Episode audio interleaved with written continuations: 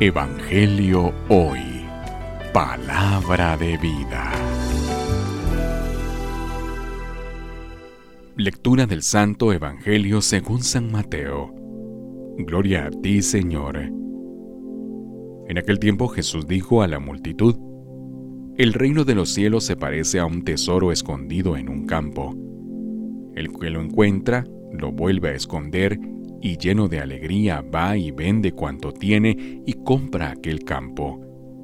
El reino de los cielos se parece a un comerciante de perlas finas, que al encontrar una perla muy valiosa, va y vende cuanto tiene y la compra. Palabra del Señor. Gloria a ti, Señor Jesús. Evangelio hoy. Palabra de vida.